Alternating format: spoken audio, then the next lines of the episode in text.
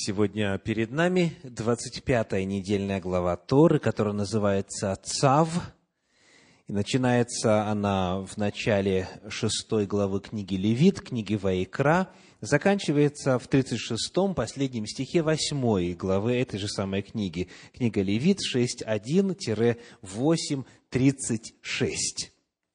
Я приглашаю вас сегодня задуматься о значении – восьмого стиха седьмой главы книги Ваикра, книги Левит. Книга Левит, седьмая глава, восьмой стих, где сказано, «И когда священник приносит чью-нибудь жертву всесожжения, кожа от жертвы всесожжения, которое он приносит, принадлежит священнику. Что означает термин «все сожжение»? Исходя, собственно, из этимологии русского слова. Все сожжение. Значит, полностью сжигаемое. Все сожжения. В подлиннике, в древнееврейском используется слово «ола». «Ола» в древнееврейском означает дословно то, что поднимается ввысь. То есть, когда части туши животного, целиком приносимого в жертву, возлагают на огонь, тогда эта туша исчезает, она поднимается ввысь дымом, она поднимается ввысь мелкими частицами, она полностью исчезает. В разных переводах вы найдете такие слова, как не только все сожжения, но и, например, все сожигаемая жертва, и иные, которые пытаются передать смысл того, что вот то, что положили, вот это все животное, все его части тела, все его внутренности, все это целиком должно подняться, то есть сгореть, исчезнуть в пламени, растаять и вознестись ввысь. Если посмотреть на то, как даны предписания касательно динамики этого жертвоприношения, самого ритуала, то в первой главе книги Левит мы найдем следующее в стихах с 3 по 9. Левит, первая глава, стихи с 3 по 9.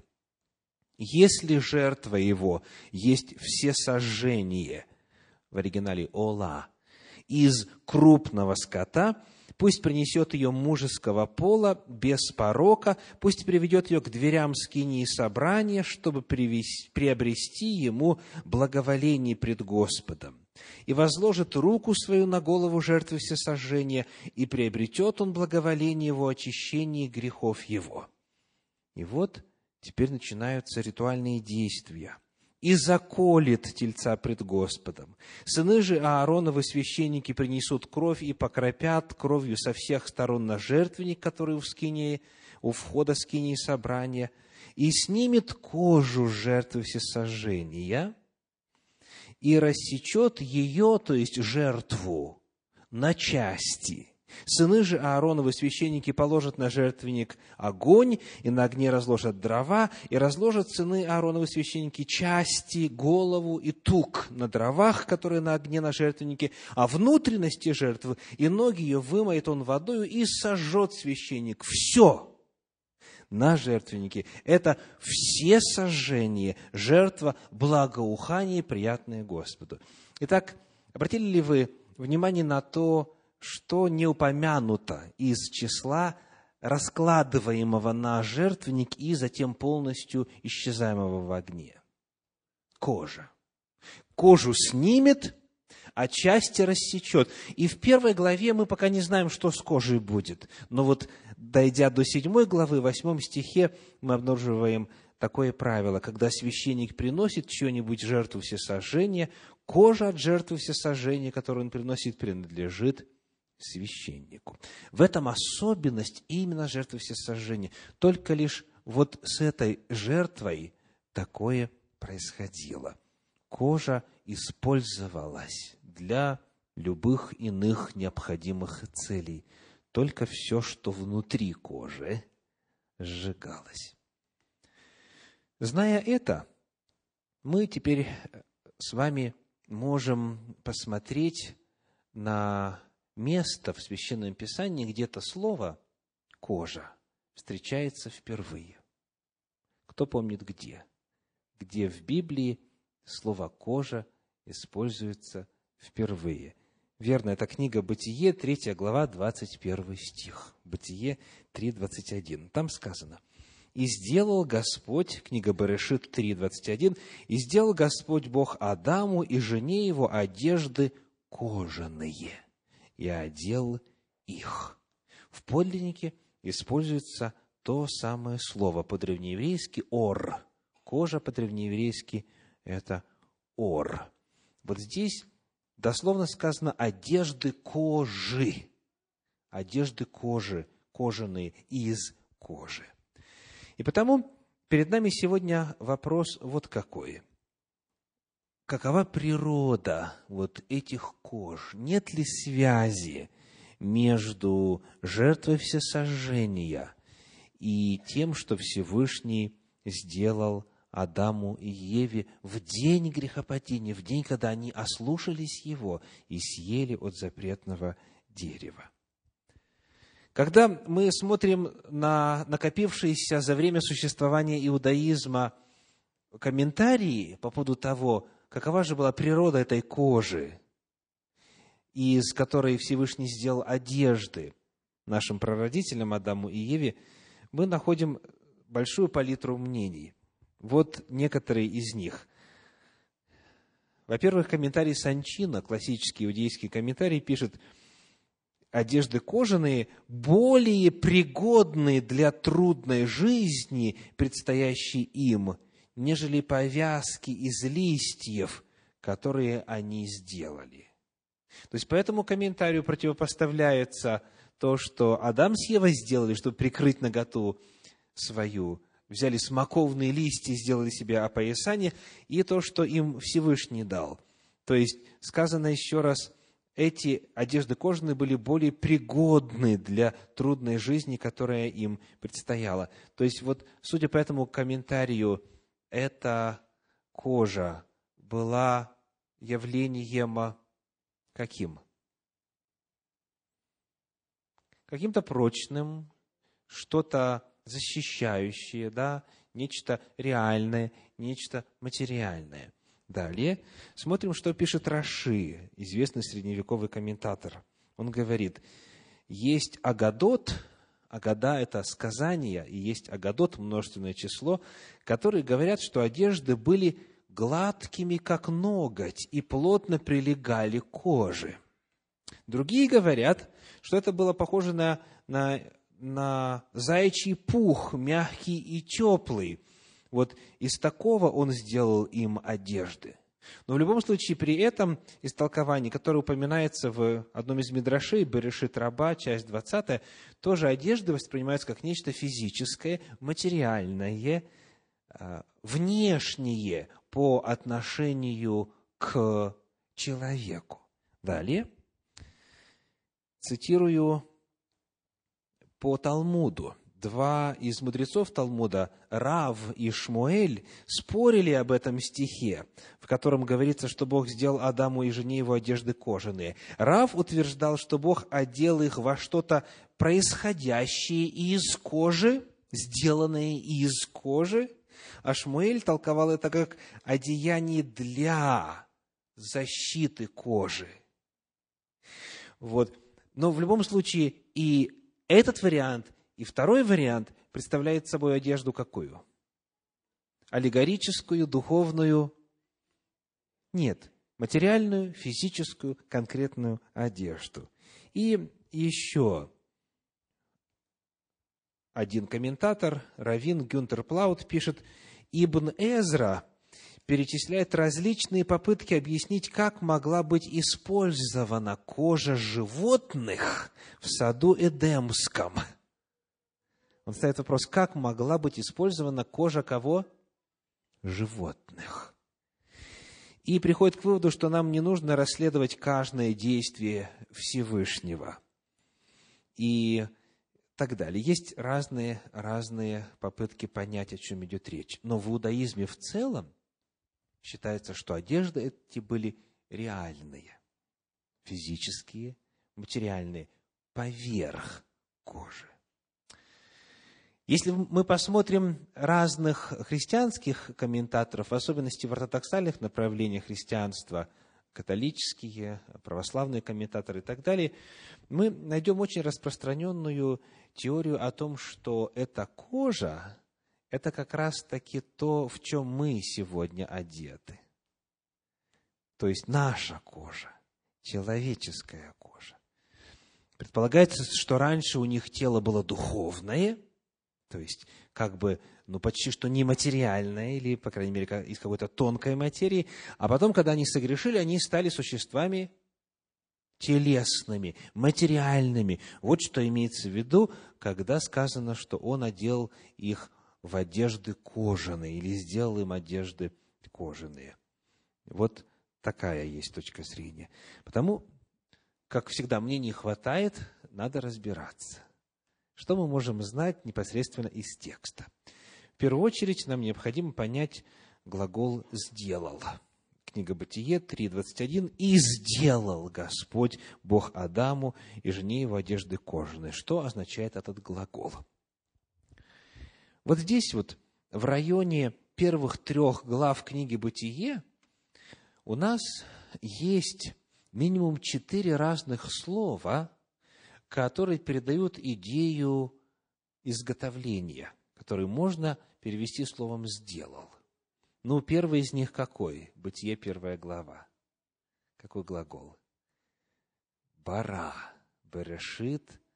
Бара. Вначале сотворил. Сотворил Господь небо и землю. Первый глагол бара. Бара означает сделать из ничего. Именно сотворить. Этот глагол в Библии используется только исключительно применительно к Богу. Только Он может творить бытие из небытия. Это то, что в литературе называется творение экс нихило, из ничего, из пустоты, из небытия. Итак, вот такой есть глагол бара. Затем есть глагол аса, древнееврейский глагол аса. Он используется, например, в первой главе книги Бытия в 26 стихе.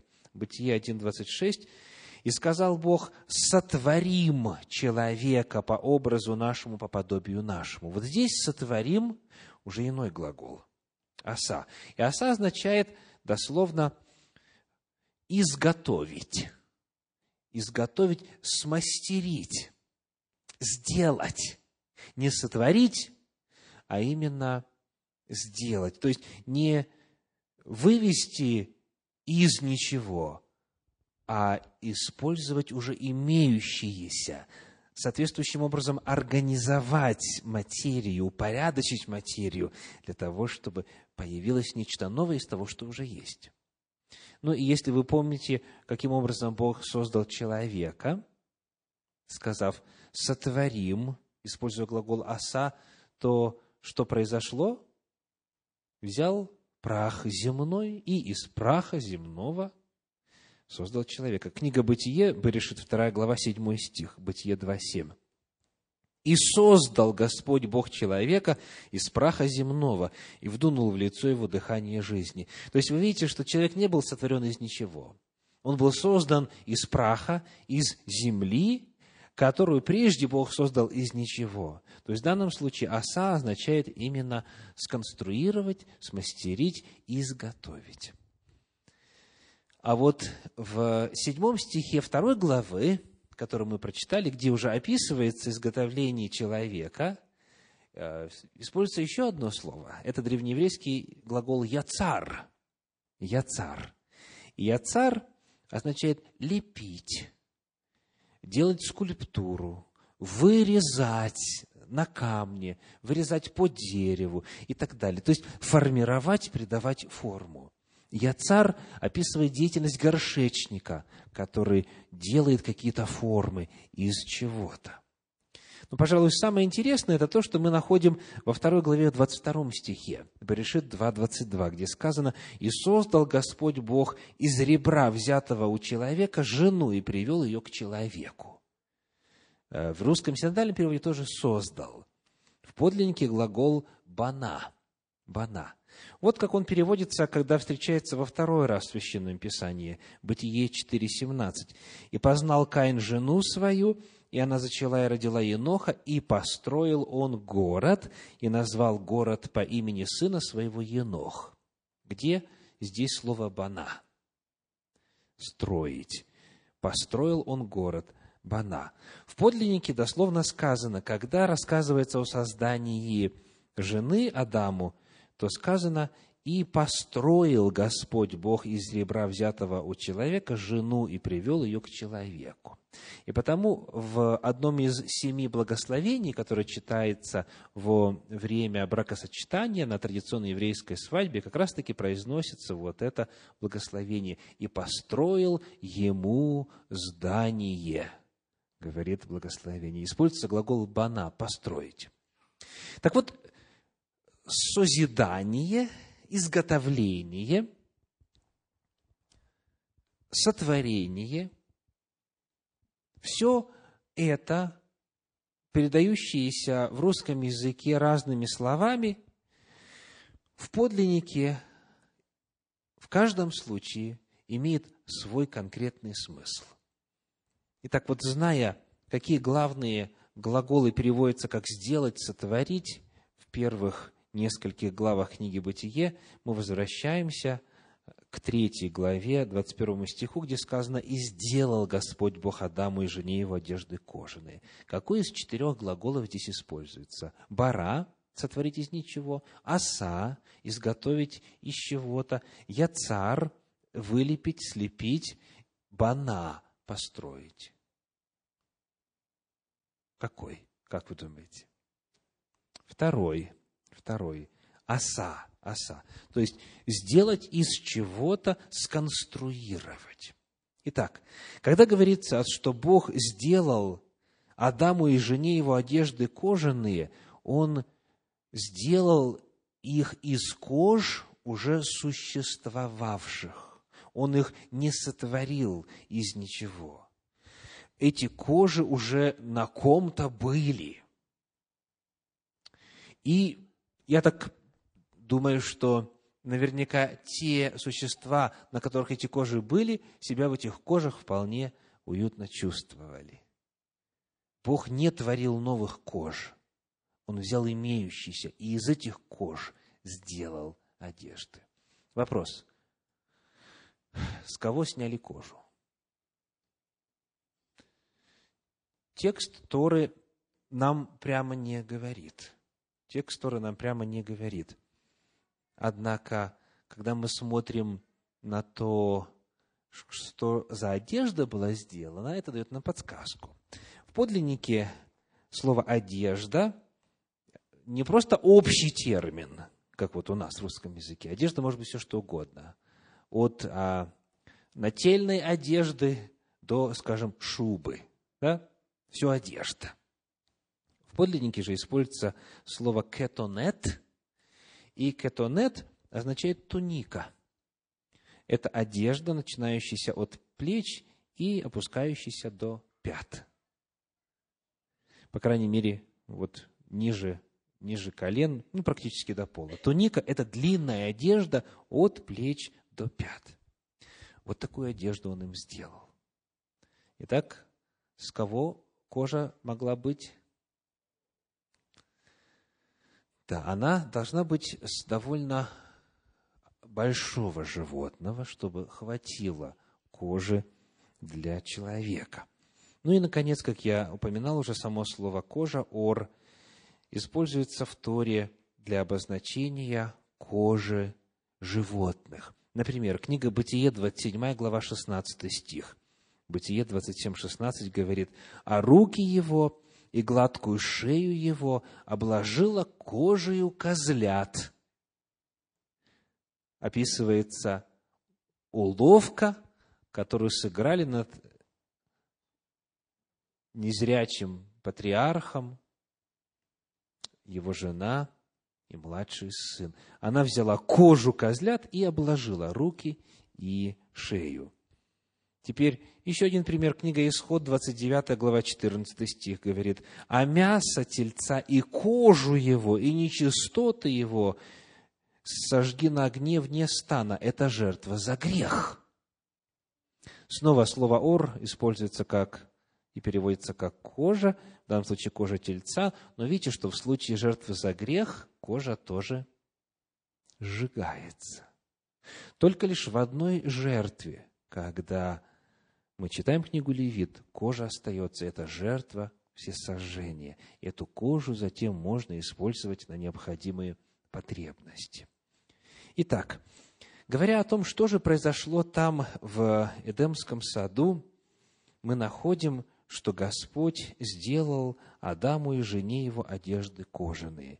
Именно сделал, изготовил уже из имеющейся кожи. Для того, чтобы быть в состоянии это сделать, необходимо было убить, заколоть и принести в жертву животное. Скорее всего, крупный рогатый скот, скорее всего, и в первую очередь, это были в действительности э, представители крупного рогатого скота. Дело в том, что если смотреть, в каком месте используется 21 стих и дана информация в нем, то мы находим, что это происходит сразу же после того, как заканчиваются слова Всевышнего, описывающие последствия греха. Вот здесь, в книге «Бытие», в третьей главе, давайте прочитаем, начиная с 14 стиха. «И сказал Господь Бог змею» Бытие 3.14, «За то, что ты сделал это, проклят ты пред всеми скотами и пред всеми зверями, зверями полевыми. Ты будешь ходить на чреве твоем, и будешь есть прах во все дни жизни твоей. И вражду положу между тобою и между женою, и между семенем твоим, и между семенем ее. Оно будет поражать тебя в голову, а ты будешь жалить его в пету». 15 стих содержит обетование о том, что семя жены поразит змея в голову. Дальше описывается доля жены в 16 стихе, дальше описывается доля Адама. И в 19 стихе «Ибо прах ты, и в прах возвратишься». На этом слова Божьи заканчиваются. В 20 стихе звучат слова Адама, «И нарек Адам имя, имя жене своей Ева, ибо она стала матерью всех живущих». И вот как только разговор заканчивается, первое Божье действие после этих слов, после слов, которые описывают последствия греха, и после слов, которые дают обетование, что придет семя жены поразит змея в голову, сказано, делает Господь одежды, одежды из кожи. Таким образом, перед нами – когда мы смотрим на использующиеся слова описании первого жертвоприношения, причем не просто какого-либо, а именно это жертва всесожжения. Именно тогда, когда жертва приносится, тогда кожа может быть использована. И в данном случае она стала одеждой Адама и Евы.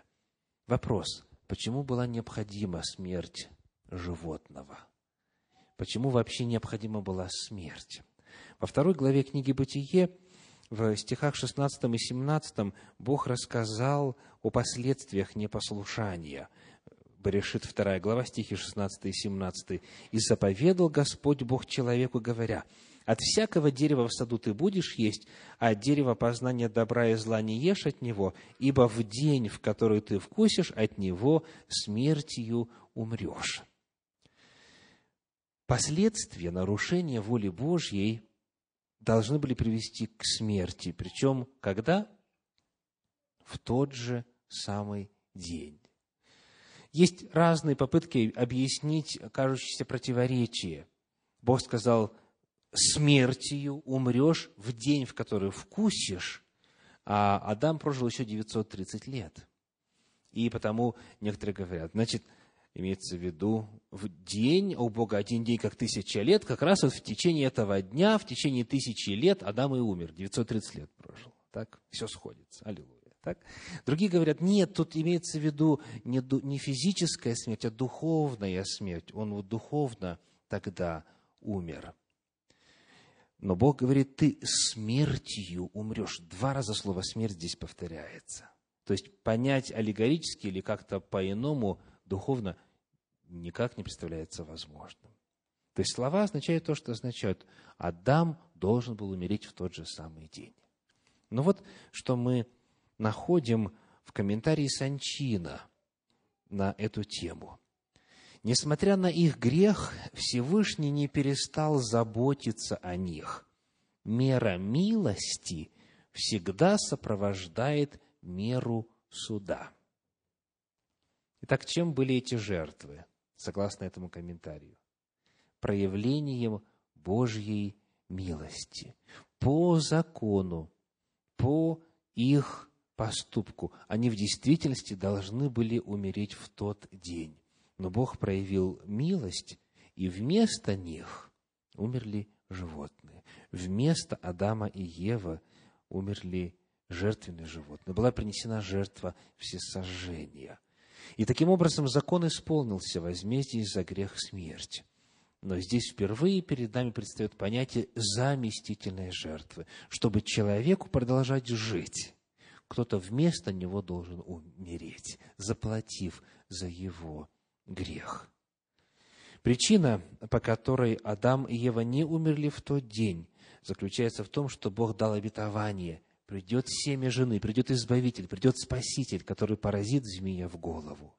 И вот в качестве выражения веры в то, что однажды придет Спаситель мира, возьмет на себя грехи всего мира и таким образом избавит всех и искупит всех.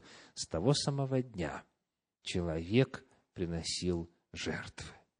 Это были жертвы, которые выражали уверенность человека в грядущего Спасителя. Это была жертва всесожжения. И получается, что всякий раз, когда Адам выходил на улицу или Ева, и одевали одежду жертвенного животного. Всякий раз это напоминало им о цене греха. Они могли жить благодаря тому, что были одеты в одежду жертвы. Это первое место в Библии, которое показывает, каким образом Господь оправдывает человека независимо от дел. Просто по милости своей. Чуть дальше мы найдем в книге пророка Захарии в третьей главе, в первых четырех стихах следующую величественную картину. Пророк Захария, третья глава, первые четыре стиха. «И показал он мне Иисуса, великого Иерея». Слово «Иисус» в подлиннике э, Иошуа, Егошуа, речь идет о священнике времен после Вавилонского плена – великого иерея, то есть первосвященника, стоящего пред ангелом Господним, и сатану, стоящего по правую руку его, чтобы противодействовать ему. И сказал Господь сатане, Господь да запретит тебе сатана, да запретит тебе Господь, избравший Иерусалим, не головня ли он исторгнутая из огня? Ишо же одет был в запятнанные одежды и стоял пред ангелом который отвечал и сказал стоявшим перед ним так, «Снимите с него запятнанные одежды». А ему самому сказал, «Смотри, я снял с тебя вину твою и облекаю тебя в одежды торжественные». Что по этому тексту означают запятнанные одежды, запачканные одежды? Вина. Вина. Я снял с тебя вину твою. Когда снял грязные одежды, снял вину и что означают чистые одежды, праведность, прощение, а, омытие грехов.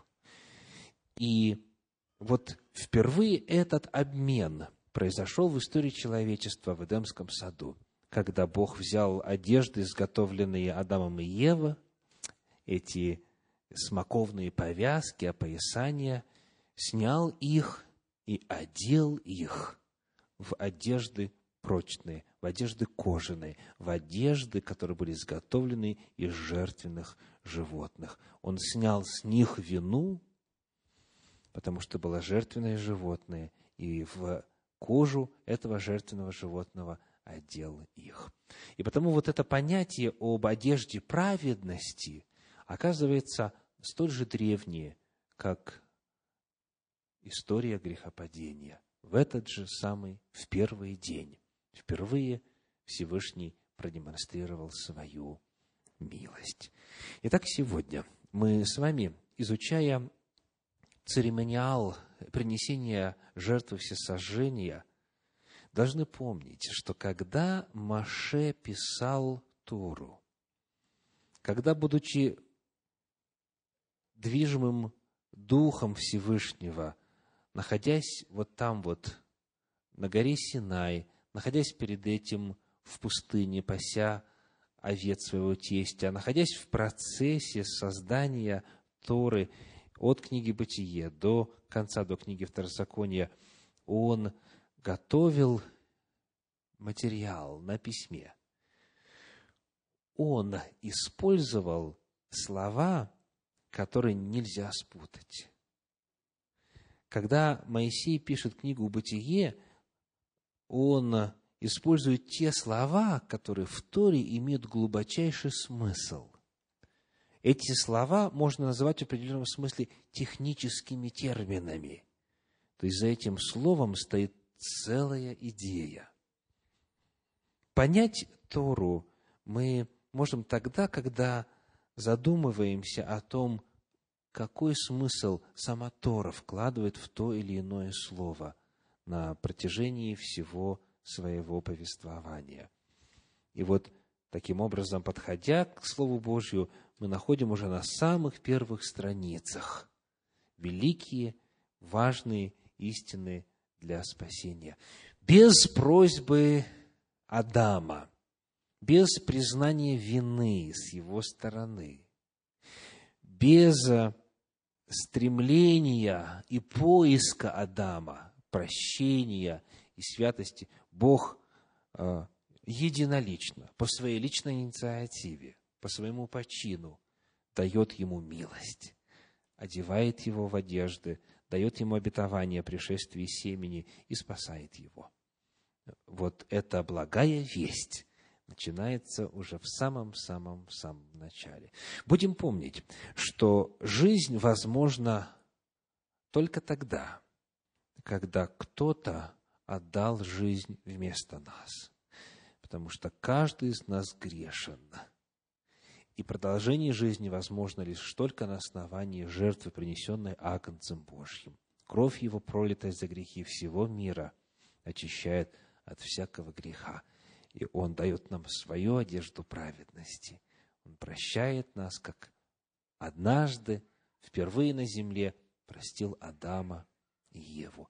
И каждому из нас нужно удостовериться в том, что в эту одежду, одежду жертвенного животного, одежду Агнца Божия, одежду праведности, мы все одеты для того, чтобы продолжать жить.